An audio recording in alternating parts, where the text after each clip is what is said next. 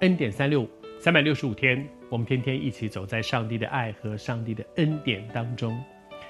彼得这个神非常爱的，也是跟他非常亲近的门徒，彼得说了一些话，但是就被神严厉的责备。我们还是说，神责备的其实不只是彼得，是彼得容让撒旦把一个错误的思想放在他里面，以至于他的口就说出了一个不对的话。那个不对的话，为什么耶稣要那么严厉的责备说，撒旦退我后面去？那么严厉的话。是因为那句话带来的是什么？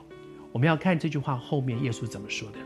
耶稣转过来对着彼得说：“撒旦，退我后面去。”然后后面说：“他说你是拦阻绊我的脚，你是绊我的脚。那个绊我的脚的意思是什么？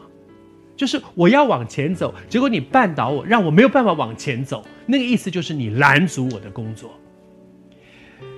彼得要拦阻神的工作，其实他可能可以跟耶稣说：“你干嘛骂我？我是好心诶，我是不希望你去死诶，我是不希望你被抓，我是不希望你受，我是好心诶。”但是求神帮助我们，让我们真的不会好心做坏事。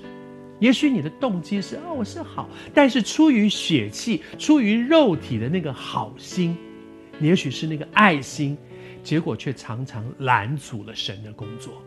所以求神恩待我们。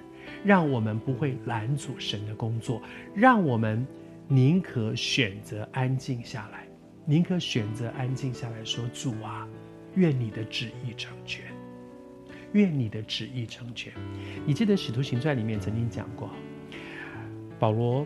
要回到耶路撒冷去，同样他也知道回到耶耶路撒冷去之后，接下去有捆锁在那里等着他，他可能会被抓，会被关。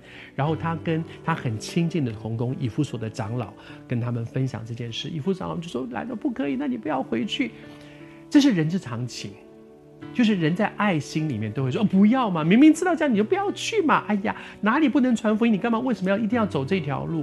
这是人之常情。但是，如果我们不敏锐圣灵，圣灵要做什么？我们就常常让撒旦借着我们里面血气的那个人之常情，说、做许多拦阻神的工作。以弗所的那些长老们是成熟的，他们也说：“嗯，不要去，不要去。”可是保罗说：“这件事情是神要我去做的事情，你们不要拦阻我去做。”他们就停下来说。只愿主的旨意成全。你也正在面对你周围有一些人，他们一步一步的往前走，但是你的你的里面舍不得，你是爱他的，你舍不得他们去面对这些受苦。但是如果此时此刻，你要不要先安静下来，听听圣灵在里面的一些启示呢？如果圣灵启示你，你安静不要讲话，那么你愿不愿意跟主说？好，只愿你的旨意成全，不要拦阻神的工作。